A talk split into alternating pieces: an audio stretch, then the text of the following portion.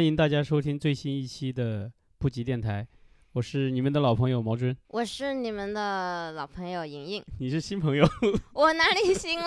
我我上过好几期了。啊？那我们今天就要介绍一个新朋友，对我们今天邀请的是同样来自朱家角的马康老师。对大帅哥，啊，不敢讲，不敢讲，不敢当。对，马康老师是我们朱家角绝对可以称得上有颜、有颜值、有才有颜，有才有颜。呃，但是颜值不能代表一切。颜值即正义啊！嗯对，对，我觉得就是一个人的生活态度，还有对对世界的一种认识，我觉得才能铸成一个人的颜值。表象的东西都会随着时间离去。对，所以我觉得您帅的原因不是因为真的帅，是真的帅，我觉得 也是仅仅真的帅，不仅仅因为真的帅，还是但是因为但是这个帅是一种气息，就是气息，它就包括了你是怎么生活的啊，你是怎么去认知这个世界的，才会有这样的气息。你你明白我说的？我明白你 说对的。其实我我我插一句话，我觉得你们讲的都很对，但是这个里面就是用一个所谓文革的词汇来说，叫锤炼。嗯，人一生当中，从你出生到老年，都是在锤炼。有的人可能在青年时代已经锤炼成功了，但有的人到了老年，也没有锤炼成功。哎呀，这个声音好像我，我实话说，好像我还应该用南京话讲比较好。哎，可以啊，可以说一点南京话，南京普通话也好听好，的。随便。那你这是逼我说广西普通话？那我要说一点缩普了。哎，我觉得这个很好，哎，这很有意思，嗯因为每一种方言就是每一种文化，对呀、这个世界就应该这样丰富。我们不能只是有一种声音。是，这就太对了。但是我我发现从小到大，因为我一开始是没有学过方言的，我爸妈怕我的那个口音很重，然后从小就学普通话，就导致我跟谁聊天聊得多了，我的声音就会跟他们像。那你不会说你们当地话吗？我现在会，哦后来会，但是我的我的普通话就会一直是可塑性很强的。其实我们都是在一种声音下长大的。生在红旗下，长在红旗下，是吧？对呀、嗯，这个所以我们也是庆幸的人。马老师是六十年代生人，一九六二年，六二年。我刚过了六十岁的生日。老师是什么星座的？我是我不是处女，但我是处女座。哦，处女座。那确实是刚过了嗯六十岁生日。对，我记得那天我跟我朋友说，家人说不要搞什么大寿，就简简单单。在这样一个时代，所谓的生日宴会，就跟浮云一样。马老师对时代还是有看法、啊，是不是可以聊一聊？就是就是大家可能提我这个名字，其实在艺术圈里面有人知道，大多数人是不知道。我有一个主题叫不确定时代，因为在这个时代里面，我始终觉得自己是不太确定，不是我自己不确定，是因为这个时代让我无法确定自己，我到底要做什么，我是谁，从哪儿来？这种发问就是对我自己的一种审视或或者是说是一种在生活当中去学习的一个方法。我们的听众啊，其实还不太了解，就是马老师叫马康，姓马，健康的康，然后完了主要从事摄影，对，图片很多，嗯、做然主要做摄影。哎，也做一些架上和综合材料。哦，那还很综合的。对对，那您是什么时候开始从事这个，呃开始接触到这个行业呢？呃，其实说画画的时候，这个时候要讲到我小的时候的生活。我小的时候身体不好，过敏性体质，然后有哮喘，然小时候就有哮喘，慢性支气管哮喘。然后我的父亲为了缓解我的病情，他会画画。他以前是上的法国学校，哦，在上海上的法国艺术世家。谈不上。而且还是相当于那个年代上法国艺术学校，对那肯然定算后是他那刘贵阳世家嗯是呃，他不是在法国，是在上海的呃正旦。然后早哦年还有好像还有是法国人也办的，法国人的一个教会学校，然后哦后来上了正旦，嗯，他是这样一个过程。然后他学的是这个粉画，色粉画，嗯嗯，就油画棒这一类的，哎，这种画种。所以呢，他当时要去法国留学是免费的，法国校长亲自批条。后来因为家庭这个家里兄弟姐妹多，他就没去，他要承担家里的责任，然后就没有去成。说到我这个，嗯因为我生病以后呢，为了缓解病情，他就开始教我画画。画一些漫画、儿童画、连环画。然后我对画儿从此以后就喜欢了。我记得我画的第一张画吧，画的是一张那个过去那个毛泽东像的版画。但是那张画画完以后呢，好像我的病情是减轻了。那那个时候不是说因为我画了什么嗯，病情减轻，而是因为我在画画的过程过程当中分散了自己的注意力。嗯嗯，就很专注于另外一件事情上了。对，然后嗯，所以后来我那个时候就明白，人的身体和你的精神是有关系的。这就是艺术疗愈，哎，艺术疗愈，嗯，真的艺术疗愈。早期艺术疗愈。对，那那个时候您大概多大年龄？那时候我很小，大概六七岁吧。哦，六七岁就开始。哦对对，对，就是从那个时候开始跟艺术真的开始结缘。那就那就既然他对你的这个呃身体有帮助的话，那是不是就是完全就一发不可收拾了？对，经常画儿，哎、然后还看这个父亲以前收集的一些小画片儿、明信片儿。可以说，在那个年代，七十年代，绝大多数人，即看不到的使他喜欢画画，他也看不到。那个年代，我就看到伦勃朗的自画像。哇，梵高没看过，然后看了很多是前苏联的绘画，哎、就接触从小就接触，然后又看到大英博物馆的一些画册、一些瓷瓶啊，我就开始对那些东西慢慢的就有了兴趣。嗯，哎，我很奇怪的就是那些东西居然都能够保留下来哦。对，至今就是今不是我意思是我们有过一个特殊的时期嘛，对、哎，就是呃六十年代我们都知道有一个特殊的时期，可能不好说，呃，但是没关系。如果七十年代就是您父亲居然能把那些画册都完整的保留下来，能让您嗯看到，我觉得也是对，，因为其实那个时候家庭有更多的东西都没了，嗯。哦，只是偷偷保留了一点点，偷偷保留了一点。我父亲给我的时候都说是凤毛麟角，嗯，只是这样的。哎那当时是在哪个、呃哪个地方？在中国？那我们家那个时候早年，我小时候出生呢，其实是在南京的老城老城南，后来就秦淮秦淮，秦淮区秦淮区秦淮河，对，然后后来就去了这个南京市委大院儿，我们家就在市委大院就来抄家。那哦这个时候呢，有一个小故事可以跟大家分享，就讲我父母保留自己的结婚照。啊，那个年代他们的结婚照，按照在当时来讲是封四修，封自修，就封建哦资本资产阶级哦修正主义，就不应该拍结哦婚照，就就是不能拍。那个就是有问题的。我父亲因为把这些照片都藏在别的朋友家里，后来有两张照片实在放不下，红卫兵要来家里抄，我父亲就在那张照片前面附了一张伟大领袖毛主席的像，贴在嗯外面，挂在墙上，所以那张结婚照幸存了。所以说是在毛主席的保护下，成功的那张珍贵的照片。莹莹听到什么感受？我就在想，以后如果想要保护我的作品，我就在上面附一个绿码。对，绿码，绿码，呃，应 应该没那么管用，没有伟大领袖管用。其实我觉得就是说什么时代用什么时代的语言去说话，对，这个是最好的一个方式，是吧？我就我们说一个轻松一点的事啊，就哎，是，我有一个有一个经验分享给大家，就我们不是平时经常在猪八角骑电瓶车嘛，经常骑电瓶车呢，就经常有人不是不高兴戴头盔啊，或者是呃要带个人嘛，然后经常碰到交警，交警会抓你嘛。就是我我骑电瓶车的时候，我不只是观察说那个路口有没有交警，因为那个时候你可能已经来不及了，就是等嗯你看到他，有可能他会或者他会躲起来突然出现。我都是观察对面的来车，就是我走每一条路的时候，我会观察对面来的电瓶车，他们有没有全部都戴着头盔。如果他们全部都戴着，我马上就把头盔戴上了。如果他们有带人，我就证明前面肯定没有交警。嗯，就是我会提前很远就开始观察这条路会不会有。其实你说的这个笑话，我认为在我们那个时代也发生过类似。我们嗯是自行车，有好多警察是躲在树后面看，不让骑自行车还是吗？不是不让带人。他看你有没有违反交通规则。哦他不告诉你，他躲在树后边儿，可是你不知道的时候就被抓住。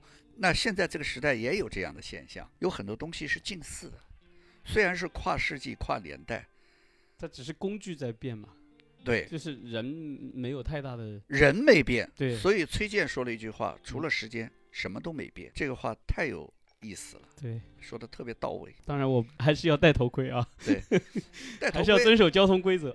对对对对，戴头盔是安全嘛，对吧？对对啊当然我们人人人常常犯的错误就是因为偷懒，对，偷懒嘛，每个人都有惰性。之前骑自行车被抓这种事情，我们这个时代也有，而且罚的更狠。对，我在嗯。市中心的时候，就是淮海中的竟然是不能骑自行车的，对是，吗？对的，而且它不他可能，不可以骑的。关键是那个他不让你骑的那个路标就画的非常的小，对，就是你一一般看不见。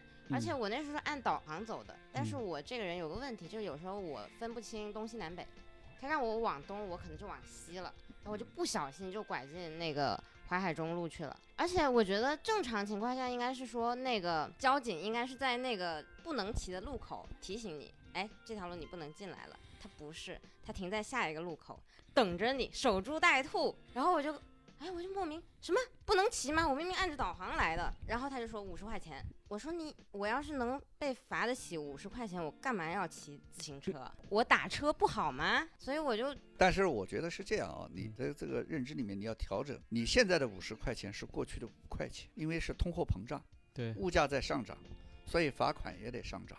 你要理解，这样理解五十块钱是不多的。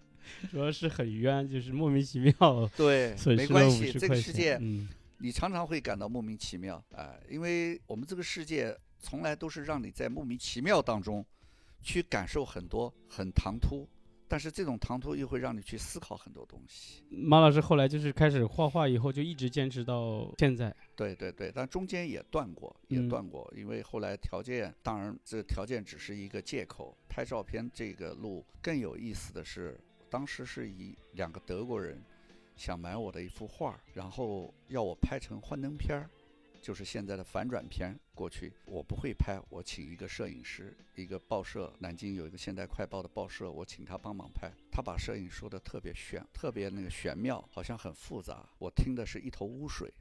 本来想请他帮忙，然后他的那种表述，让我觉得我有点儿不太高兴。嗯嗯嗯，于是我就毅然决然的就在用了我一个月的工资，在南京的金陵饭店买了一卷儿幻灯片儿，然后我就架起三脚架，就开始了摄影之路。算是我的摄影之路。那是几几年？那是应该是九零年左右，哇，那时候我还没出生。对，九零年可能还早，嗯，还早，应该是九零年左右，应该可能还早一点。然后当时我接触的第一本摄影书或者说摄影杂志，叫《国际摄影》，就是现在摄影世界的前身。哦，那那个年代用的相机全是就是国产的，什么海鸥啊，什么对这样的胶片机是吧？，对，那个是我我前妻她的嫁妆陪了一个陪嫁的，就是一台海鸥相机，海鸥的双反，就是单反单反 DF。哦，那个而且那个年代就有单反了。对，那个时候用但不是电子的呀，是哦哦哦胶片的单反。胶片单反，然后那个时候 DF 带电子测光，最早的叫 IETM，是那不得了，那是很奢侈的。我就用那台相机爬到我们家那个阁阁楼上面平顶上，就看了国际摄影那个杂志上介绍怎么拍幻灯片，没想到没有一张是失败的，全成功。第一次拍就全成功了。对对对，然后我说拍照那么容易，你想那个摄影师说的那么玄乎是吧？对，然后我就想那个时候我就是可能年轻吧，嗯，我就想，如果我拍照，我一定要拍得很好。然后那个时候我就明白一个道理，当时我就想，国际的很多摄影大师，当然也是很，也是很无知。我就想，那个年代拍照片，摄影师的相机应该不是特别好，他们为什么能拍出那么牛逼的照片？那给我的冲击力是很大。当然，我也没有变焦镜头，也没有广角镜头，我就有一个五零的标准镜头。我怎么用把这个镜头用好？那个时候我就明白，镜头是有限的，但是我们要把镜头有限的语言用到无限的空间里。那个时候我就明白了。到现在为止，虽然我也会借一些别的很高端的相机来用或者什么，但我自己只有一个就是数码单反，并且我只有一个五零定焦的镜头，我从来没有拥有过。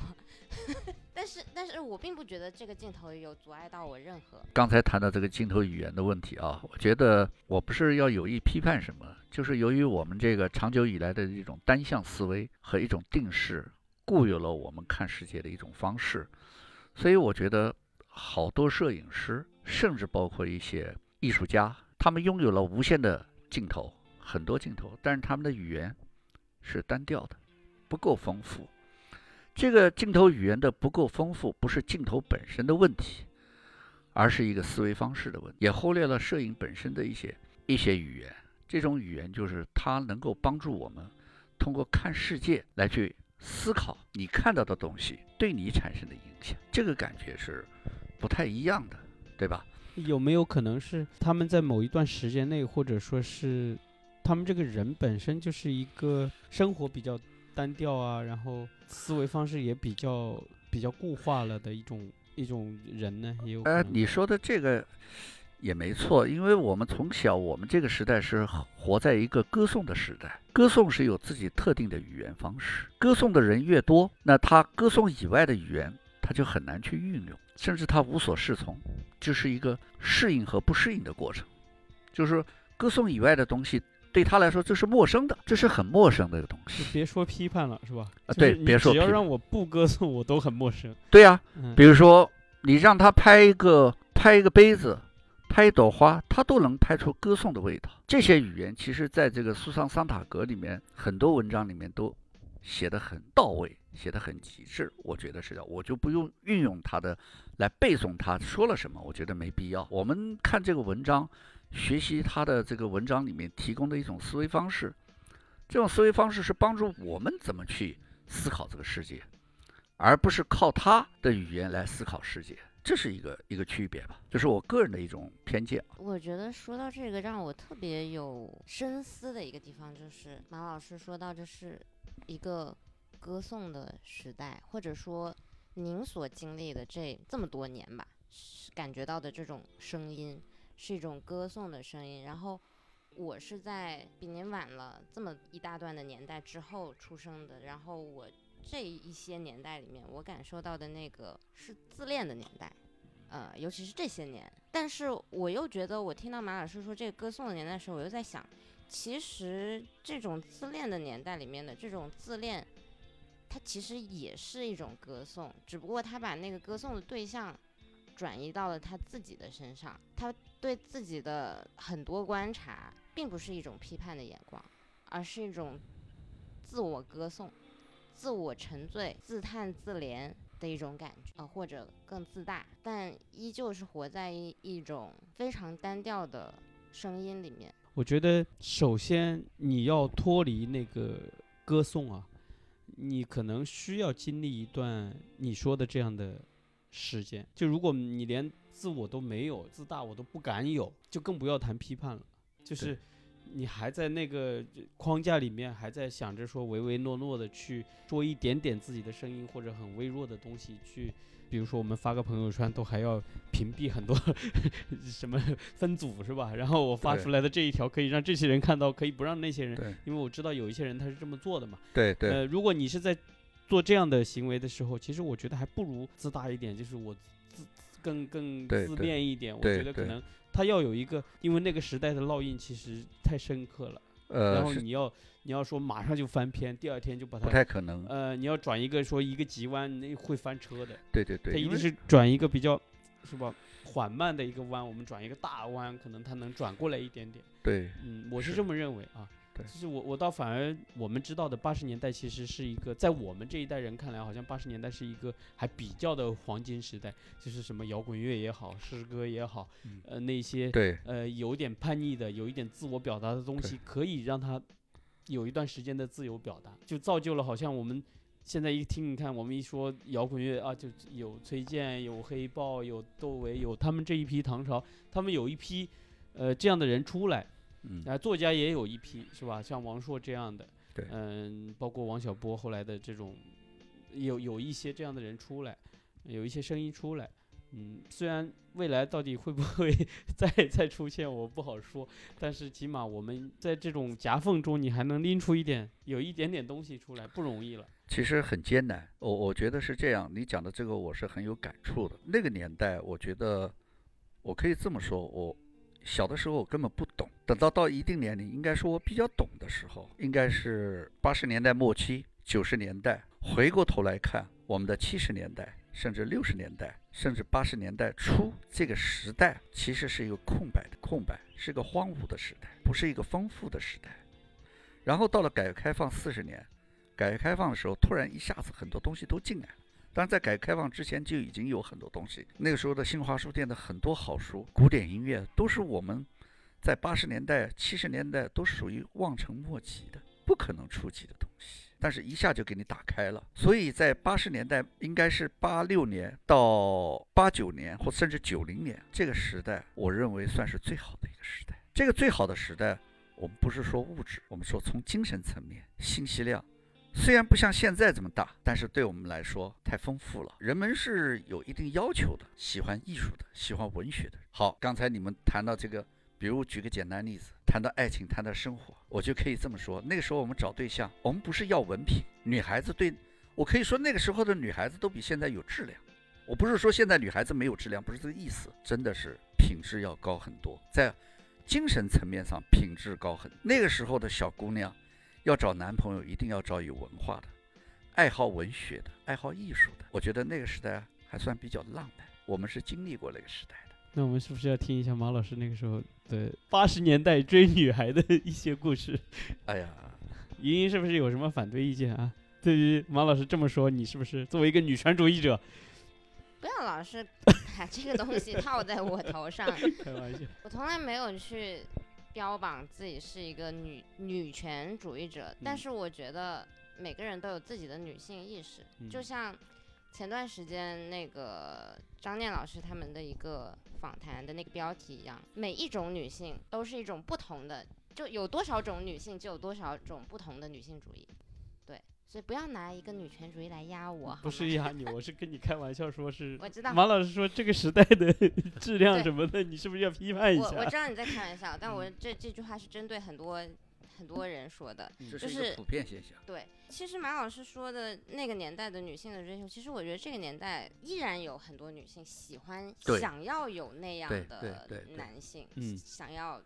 想要跟那样的男性在一起，或者谈恋爱，或者是怎么样都行，交流也行。但是我觉得，为什么这个时代的 女孩子眼光和追求不一样了？我觉得很大程度上还是因为这个时代男性不一样。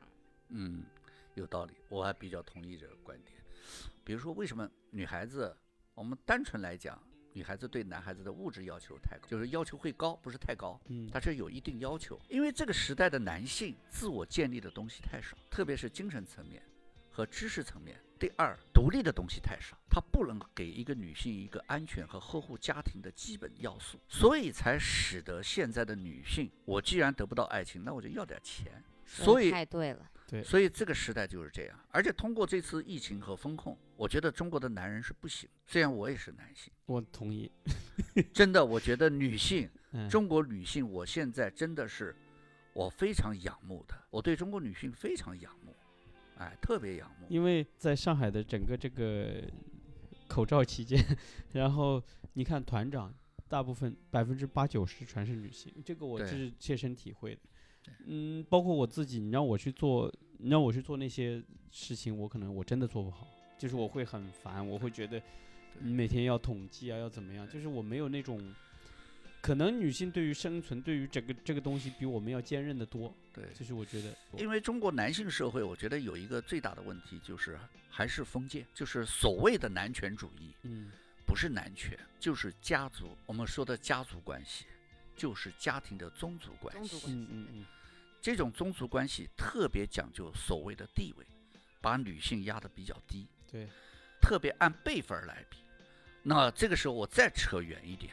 中国文化的，我讲现在，我不是讲传统，也不是讲，当然这个里面也可以延伸到一些过去的传统。这种传承就是宗族关系，文化上也特别需要这种宗族关系。比如说，我是个老家伙，你们这些年轻艺术家，在过去，你们对我是什么态度？我是要拿出份儿来的，拿出调调来的，嗯，对不对？你要对我稍微有一点那个，我可要端着一点。你看，但凡做。中国文化的人都喜欢端着，在我眼里就是装逼，对吧？其实很空，很虚无。这个里面要讲起来扯太远了，那我也不能说太多，说太多就得罪一大片儿。我 我是无意的。对，但是我就讲从我个体来说，我是这么体会的，对吧？那这是你对世界的一种认识，这种认识你只有通过家庭、通过社会、通过与人打交道，你是慢慢感触到的。所以到现在为止，不瞒你们说，我对中国文化，或者说中所谓的传统文化，现在中国人做的所谓的传统文化，我是很抵触，我不喜欢他的那种谦虚，在我眼里就是一种虚伪，不是真实的。这种气息一直带到当代艺术圈。所谓搞当代艺术的人，其实跟这个所谓的中国传统文化是没什么关系的，但他骨子里面有这个气息，跑不掉。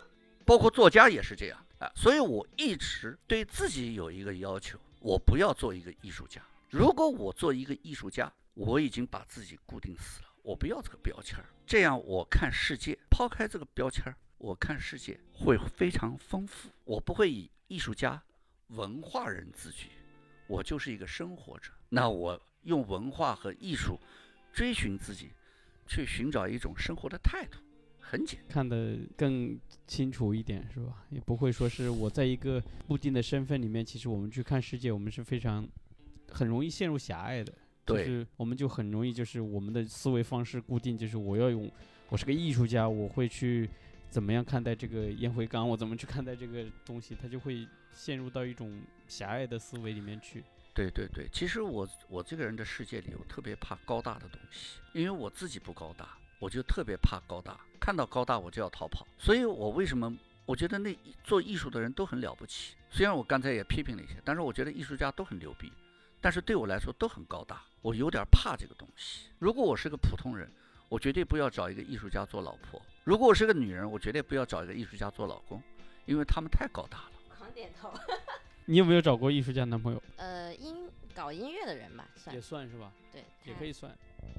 也可以算吧。对，然后高大不高大，反正非常的自我，嗯，对，活在一个自我的世界里面。但是这也没有什么，只是两个人如果都非常的自我的话，是这样啊，我插一句莹莹说的话：艺术家自我这是很正常的，每一个艺术家都很自我。对，在我眼里，真正的艺术家是精神病患者。虽然我不是艺术家，我也是精神病患者，因为我们都要跟一个正常的世界发生对抗。这个对抗不是对抗世界，是对抗自己和这个世界的关系。我们怎么跟这个东西不容，跟那个东西不容？我们要找这个关系。但是我觉得，我觉得我一直努力想做个艺术家，当然到现在也不是个艺术家，只不过做了一个跟艺术有关系的事儿。虽然大家觉得我是个艺术家，其实真不是，因为我不想把自己固定的太死。但是呢，大多数艺术家，我认为又不是艺术家，因为他们太正常了，太正常，在我眼里是做不了艺术。我们今天仰慕的所有的艺术大师、哲学家，比如说我们谈尼采，我们谈叔本华，谈海德格尔，这些都是有问题的，他们都是有从自身来思考跟这个社会的矛盾，我们缺少这个。而我们今天谈这些什么尼采啊，谈这些，比如说海德格尔啊，或者谈这个文学家。或者谈西方的大师，甚至我们有些批评家在写文章的时候，在引用这些东西的时候，其实我是不喜欢，我看不到这个批评家他自我的观点。我感觉很多批评家写文章的时候，是拿这个东西当就像一个炒菜的菜单儿，备菜单儿，然后呢是酱油、柴米油盐酱醋，需要他来炒一份菜，没有这个他炒不了菜。我觉得我看他们的文章是这样，看他们作品也是这样，这个作品其实对我来说是无趣的。我更想看到的作品，他的生活是什么样？他如何朴实的生活？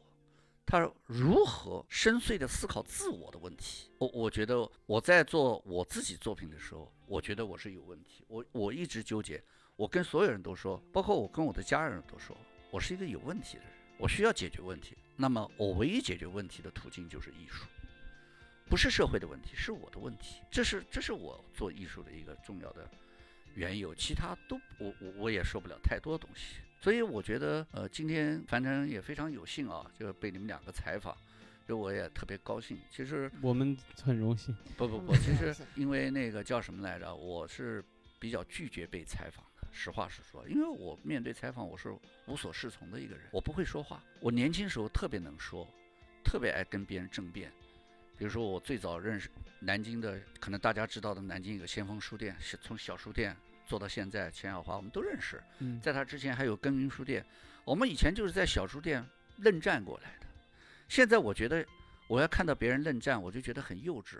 我我们要谈论一个作者，比如说谈尼采的观点，那我就觉得很幼稚。你牛逼在什么地方？你不要牛逼，你牛逼明天还得撅屁股做核酸，嗯，这是最平等的，对吧？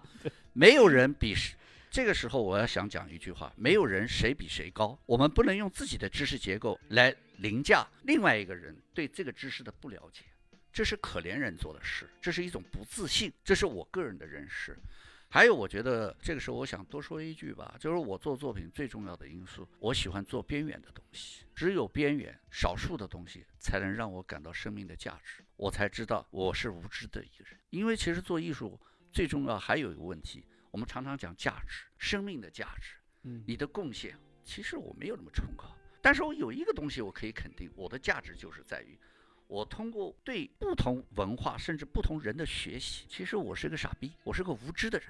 我终于通过对方知道我是个傻逼，所以这也是我做作品的动力和激情，其他什么都不是。我思考的没有这么呃多，虽然我也算是在做艺术这个行业，我不会，就是我尤其是近这个两三年下来，我原来还挺爱在思考、看书啊，然后看电影啊，或者去每天翻来覆去的去。呃，想这些我是谁啊？我要到哪里去啊？所有的这些问题，然后这两年我反而变成了一个更加行动派一点的，就是就无休止的去干活的这种。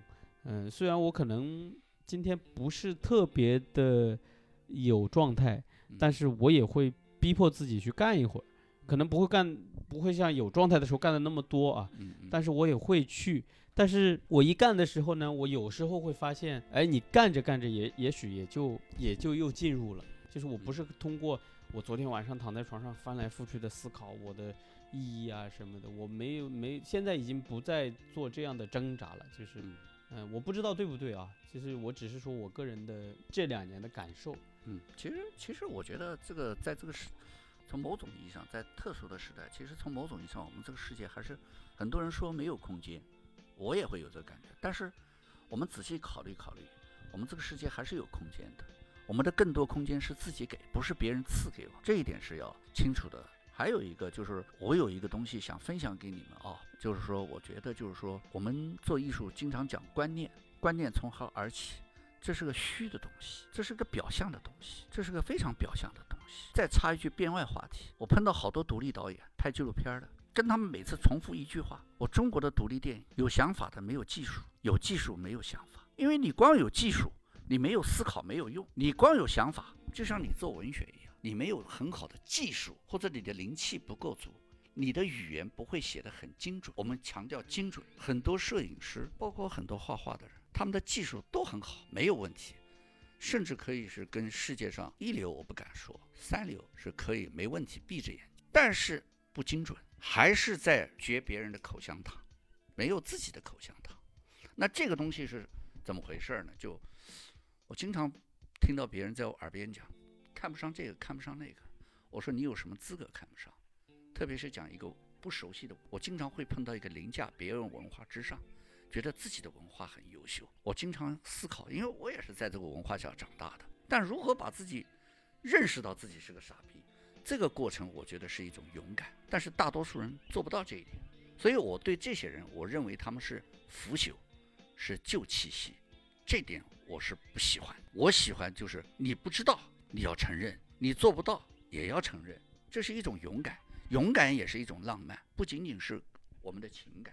所以，我我做这个所谓的作品或者照片的时候，其实我在描写我自己，就像莹莹刚才说。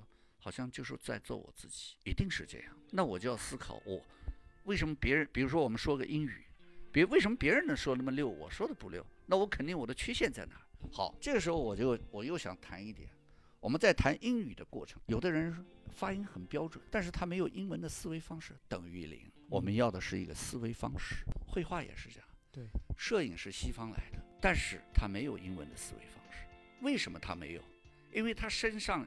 还有旧气息，你别看他满嘴西方文化一套一套的，那是一一件衣服，一件袈裟，披在身上。我是搞艺术的，其实艺术在我看来就是狗屁。我可以用商人来说句话，我见过很多艺术家在跟商人讲我的艺术怎么牛逼。哎呀，我说句实话，我我有这样的朋友，我从来没跟他们说过，你买我一件作品收藏，价值观不一样。嗯凭什么人要买你的作品？你生活不行是你能力不行，你不能用别人的钱，别人钱也是挣来的。我觉得大多数艺术家想不到这个东西，这是我想的。正因为我想到，我不能说自己怎么样，我还算比较善良、比较客观，或者说相对比较厚道。如果我要是不择手段，可能我也会功成名就吧，不是不可以，人都不笨，对不对？所以我们要做这个，这是我做艺术的一直思考的东西。所以我一直觉得我是有问题的，这个是实话。所以我也没有资格把自己放放到一个艺术家的层面，然后我怎么样怎么样，没有，真的没有。哎、就相当就像莹莹上次看到我这个工作室有一个跟布什合影的照片是吧？其实也只是现在才放那儿，以前我这个照片挂到哪儿？我以前开过照相馆，那是忽悠人的，就是我拍过这样人，别人用这个就是普通人会用这个来恒定你的名气和你的价值。嗯嗯嗯，他不会管你拍的好不好，他让你拍过什么牛逼的人，你是牛逼的。比如说很多人拍明星，他觉得其实我看到很多拍明星的那些摄影师，傻的要命，是对他们影像都没一点认识，这就是社会，要认识这一点。听马老师讲，我觉得听得很爽。嗯我会觉得剪这一期我会很轻松，我很就是马老师讲的非常好，我们都不用去多说什么，因为多多听吧，多多也也引发了我们一些思考，我觉得引发了我的很多思考。呃，小毛说说实话啊，其实人生就在于相互学习。嗯，我们作为我这样年纪的人，我们也应该向年轻人学习。我经常跟别人说，我喜欢年轻人，因为在年轻人身上你能学到很多青春的思维。这么说，你这个人很年轻，什么叫年轻呢？身体是可以衰老的，嗯生命也可以终结。我们年轻的是你的思维方式，那你怎么保鲜你的思维方式？你怎么跟这个社会接轨？首先你要接触年轻人。人类的繁衍不仅仅是生命和机体，思想也是。所以我们通常就讲这种文化讲传承。如果你自己都不传承，别人怎么传承？这是一个很实在的，不是一个虚的东西啊，不是一个特别。家，然后会见我一些呃发小啊，一些老朋友，然后其实我发现他们的思维跟我父辈那一辈人已经是一模一样了，对呀就是就是你你会看得到，他虽然年龄跟我一样，对，但是他的思维方式已经是呃那一辈人了，跟我完全不是在一个那对个思那维方式里面了。这就是我前面说的一句话：他们是正常的，对，你是不正常的，嗯，因为你不正常，所以才做艺术，都是我的错。是不是？都我们是你的错。我们都是不正常的。小毛，你说我讲对不对？对，我们选择这条道路是因为我们不正常，我们需要通过一种方式来表述自己。嗯，我们的聊天确认了毛军的不正常。我我要不要在我我虽然我妈不听这个电台，我要不要在这里面跟她说一声妈，我不是个正常人，你不要再用 那种正常人的要求要求我了。不，这这个呢，你跟家人说话就不能这样了。嗯我我个人这个这个时候，我们要采取另外一种不正常，就是你你得回归那个所谓的正常嗯。哎，这是一种装正常一下。不敢讲装，嗯你得慢慢让他知道嗯。我父母也不了解我，嗯也不理解，包括我所有的同学，我以前的朋友都是这样。但是时过境迁，我认为他们看我，我不敢说怎么样，起码我觉我看他们，我已经跑得很远了，他们还在后面，这是区别，这个特别重要。就像我经常，我特别不喜欢，呃，不是说我不爱中国文化啊，我特别不喜欢别人说中国文化怎么牛逼牛逼，你做的牛逼吗？你不要欣赏前前人，我都知道前人很牛逼，不需要你讲，放在那儿谁都知道。就像我们知道他妈梵高也很牛逼，你做梵高你就傻逼。你要想让自己牛逼，你就老老实实的做你自己。艺术最重要的就是做自己。对，艺术就是你要一层一层的剥开你自己。其实我以前在南京认识过，认识一些写作的人。说句实话，甚至包括一些所谓有名，我经常是说他们是旧气息。有人说我不要做中国人，我直接就说了，他曾经说过关于这个游牧文化和农耕文化的一个这个东西，他用农耕思维来去衡量游牧思维，这就是不对的。你连这个概念、连文化都不去尊重，你还不做中国人？你还想做世界人？嗯，算了吧，你他妈明天还得撅屁股去做核酸，是不是这个道理啊？对，别他妈跟我装逼，我直接把你内裤都拽掉，给你看，给人家看看你到底是处女还是他妈的，还是还还是什么人？我觉是不是啊得我们这一期的标，我也想说这个。个，你他妈牛逼，你明天还得 撅着屁股去做核酸。是不是这个道理呀？我讲对不对啊？在这个世界，没有人是牛逼的，对对吧？没有人是牛逼的，对你再牛逼，你明天还是得对吧？对，不要不要觉得自己是个好像抵抗者，抵抗谁？嗯你先学会抵抗你自己，对，先学会批判你自己，揭开自己的伤疤，狠狠的打。嗯怎么打？你把自己放到一个你语言什么都不懂的地方，让那些无数不了解你的人鄙视你、抽你。你经历了，然后跟他们成为朋友了，你第一步就成功了。然后你还尊重他，你还能理解他，这叫什么？这才叫宽容，这才叫尊重。别跟我他妈讲宽容和尊重，别跟我讲，哎，我跟你用现实的东西。你他妈对一个善良的人、对你好的人，你他妈讲这些东西都是废话屁话。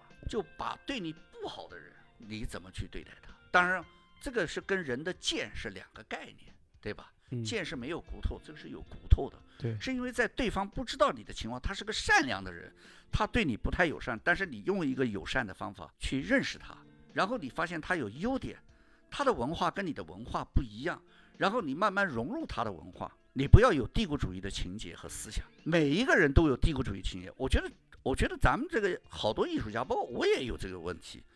他把谈文化的时候觉得牛逼的不得了，我们中国文化怎么牛逼？可是他做不到牛。然后看，特别是在弱小的群体里面，哎呀，我们牛逼，应该向我们学习。错了，应该向弱小的民族、弱小的群体去学习。乞丐，我觉得也很牛，就是只有边缘，我们这个社会允许了边缘和少数，这个社会才是最先进的，是的，才是最有文化的。是的，嗯看待一个文文明，就是要看待他怎么对待弱小的人。就是最短的那块板才决定你这个桶盛多少水。对对，如果你最短的那块板都有五米多高，那你这桶水肯定是不少的。当然，当然，人是一样的，就是我们还没有看够世界，我们有什么资格说自己是有世界观的画家，或者是懂世界的画家？先学会懂自己，懂自己和这个环境的关系，懂自己和这个世界的矛盾，我们才能有足够的条件，知道我们在做什么。太好了，太精彩了。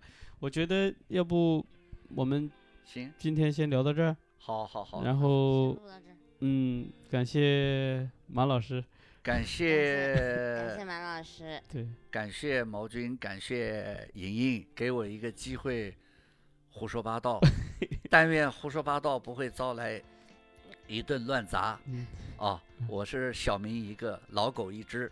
没事，呃这一期我们一针不剪。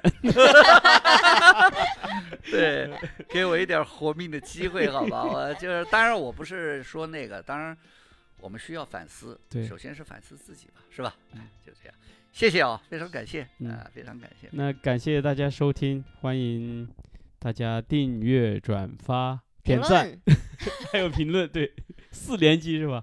好，好谢谢，再见。再见，再见，谢谢。